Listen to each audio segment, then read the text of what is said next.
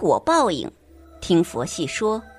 大家好，欢迎订阅听佛。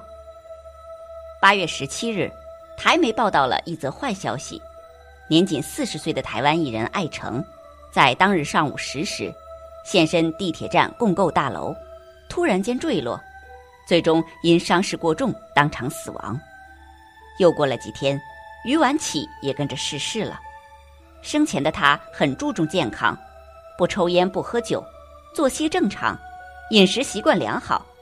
谁知天有不测风云，二零一四年他身患直肠癌，好不容易患病八年有所缓和时，却因生二胎错过了最佳的治疗时间，在二十一号去世。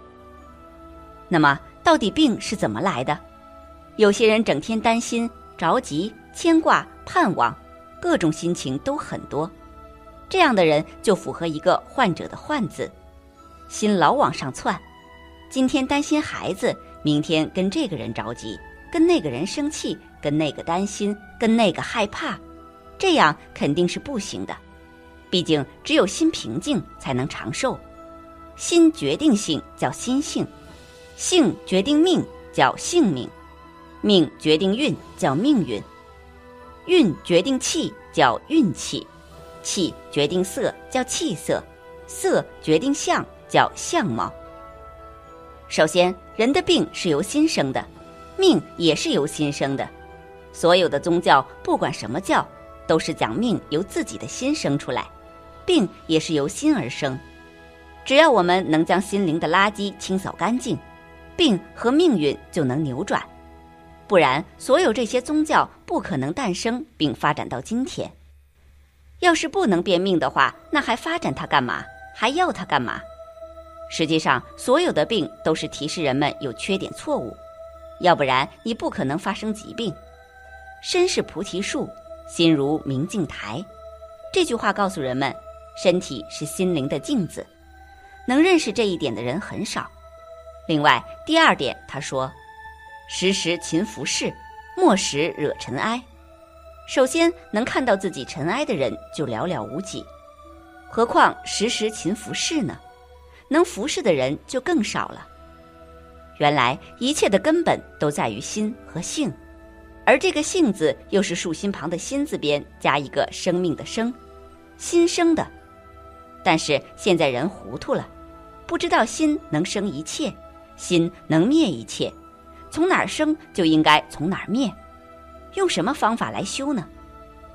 不点化人们怎么去除疾病、改变命运，是由心来改变。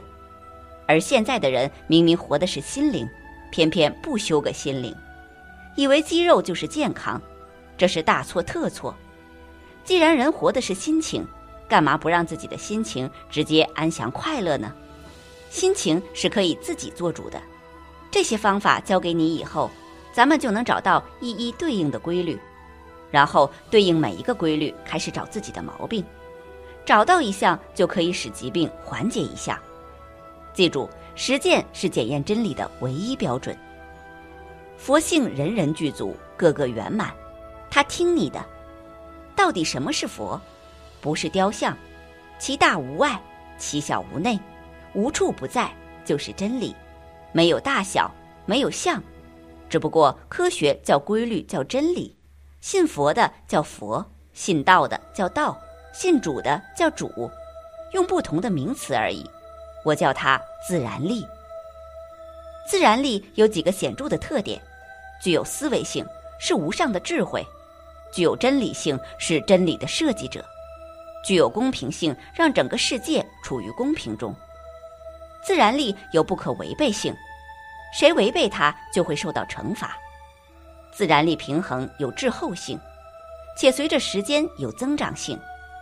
自然力有对人们的考验性，自然力有提示性，自然力有很残酷的一面。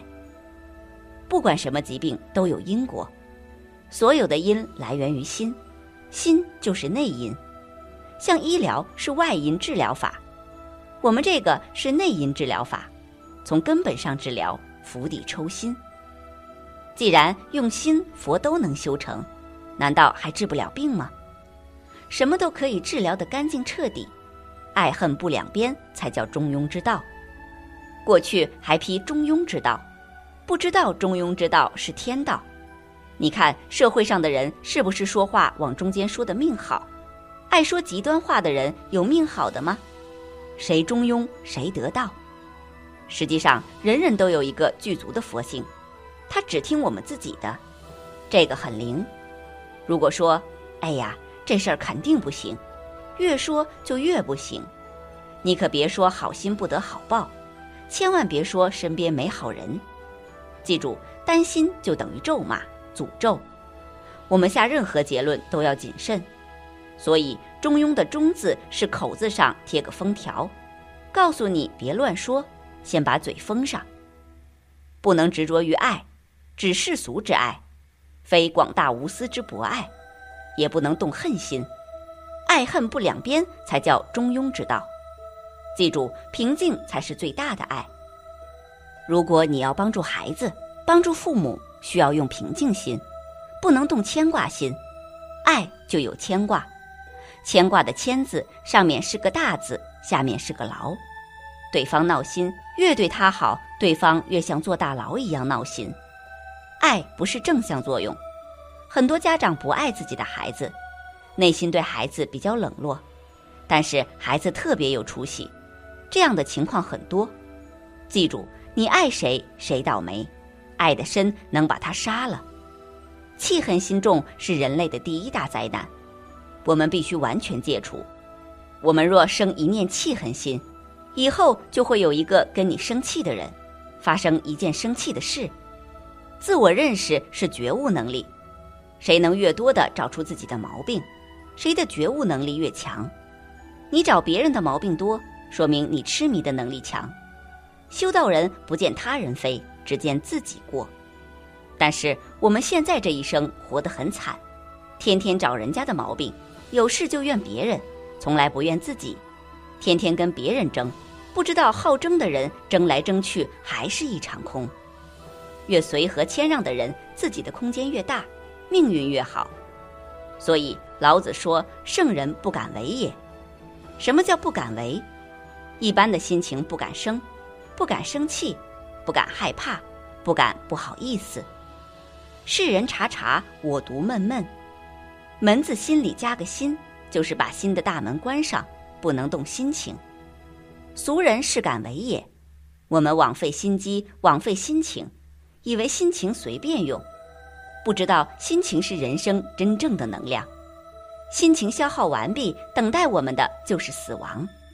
所以，人的生命实际上也是心情消耗的寿命。当时吃亏是给未来积福，人们不知道吃亏是福的道理。记住，吃亏就是得福。谁在吃亏面前平静，那就像邓小平。邓小平三起三落，他能打桥牌去。刘少奇被逗得老泪横流，结果一个当领袖了，一个被逗死了。就看你在挫折面前是否平静，越平静灾难越小。如果你在挫折面前怨天尤人，挫折只能越来越大。挫折是有灵性的，他最怕平静，最喜欢较劲，越较劲，挫折就翻着番儿往地上滚。你要害怕挫折，他就更加疯狂。平衡过去就是对过去的总结，但有些人的灾难不是平衡过去的。而是平衡未来的，考验你的心性，考察你觉悟能力和承受力的。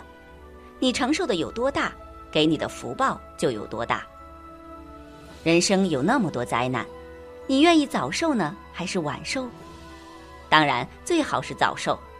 趁年轻体力不错，多承受一点灾难未尝不可。小的时候承受点灾难，比大了再受强多了，何乐而不为呢？早来的不是灾难，晚来的才是灾难；早来的不是福报，晚来的才是福报，才是真福。大器晚成。如果年轻的时候发达，只能说明前世福报大；年老有福，才说明你修心的功夫很高。但福报来时，千万不要乐。有灾难时，一定要做到以下四种心理：要生欢喜心。感谢心，要找到因果，找平衡，保持平静的心态，静观其则变，顺其自然。祸兮福之所以，福兮祸之所伏。谁降服灾难的能力大，谁的福就大。天黑到极处，就要到黎明；人到灾难之极，就要转运了。为什么命越算越惨呢？因为常人一算到他未来好就乐了，一乐就消福；算他有灾就惴惴不安，灾就增加。从事杀生业、屠宰业的人造业重，死后解剖往往心脏都有淤血，常人没有。算命的道破天机，造业也比较大。一般命运也不好，当然以算命为手段劝人止恶修善者除外。所以佛反对算命，既来之则安之，怎么都好。事情越乱越要平静，洞中练静才是真静。别人打你骂你能平静，或别人放录音机很吵，你能打坐入静才是真静。面对生死也要平静。真正出家人面对生死没有眼泪。老子讲出生入死，人一生下来就进入死道了。从这个门进来，不久就要从那个门出去。老年人有体会，原来人生这么短，几十年一下子就过去了。要拿人不当人，那当什么？要把人当佛，把人当作是自己的镜子，别人有什么缺点，拿来反省自己。同时看人人都是我的化身，众生皆我相，把每个人都当做自然力的安排，千万别把人当魔。如果你把最难容忍的人当好人，那么你的佛性就出来了。佛就是把魔当成佛修来的。越是表白自己是好人者，越不得好报；喜欢争辩是非者，亦得不到别人的认可。应以不争辩为真解脱。真正有修为者不会与常人争辩，只是点到为止，不愿意抬杠。爱嘲笑人者最终不如人，嘲笑人就是招人家毛病。喜欢夸自己家人者，最终会发生丢人现眼的事。喜欢议论是非者，一生只能当小市民，让人看不起。言语上喜欢证明自己者，易让人误解。喜欢说的，一般没有什么实际的收获。只能落一个能说会道的美名。喜欢说谎者不易得到别人的重用和信任，而且记忆力易减退。说话不留余地者，遇到困难和灾难将不易化解。喜欢别人夸奖者，事业上很难得志。溜须拍马者易让人出卖。这就是平衡。实际上，当我们设立很大的目标时，就是背上了沉重的思想包袱。因此，不要目标太大，以当下为目的，把自己的心管好，要安住自己的心。本期节目到这里就结束了，想看更多精彩内容，记得订阅点赞，我们下期不见不散。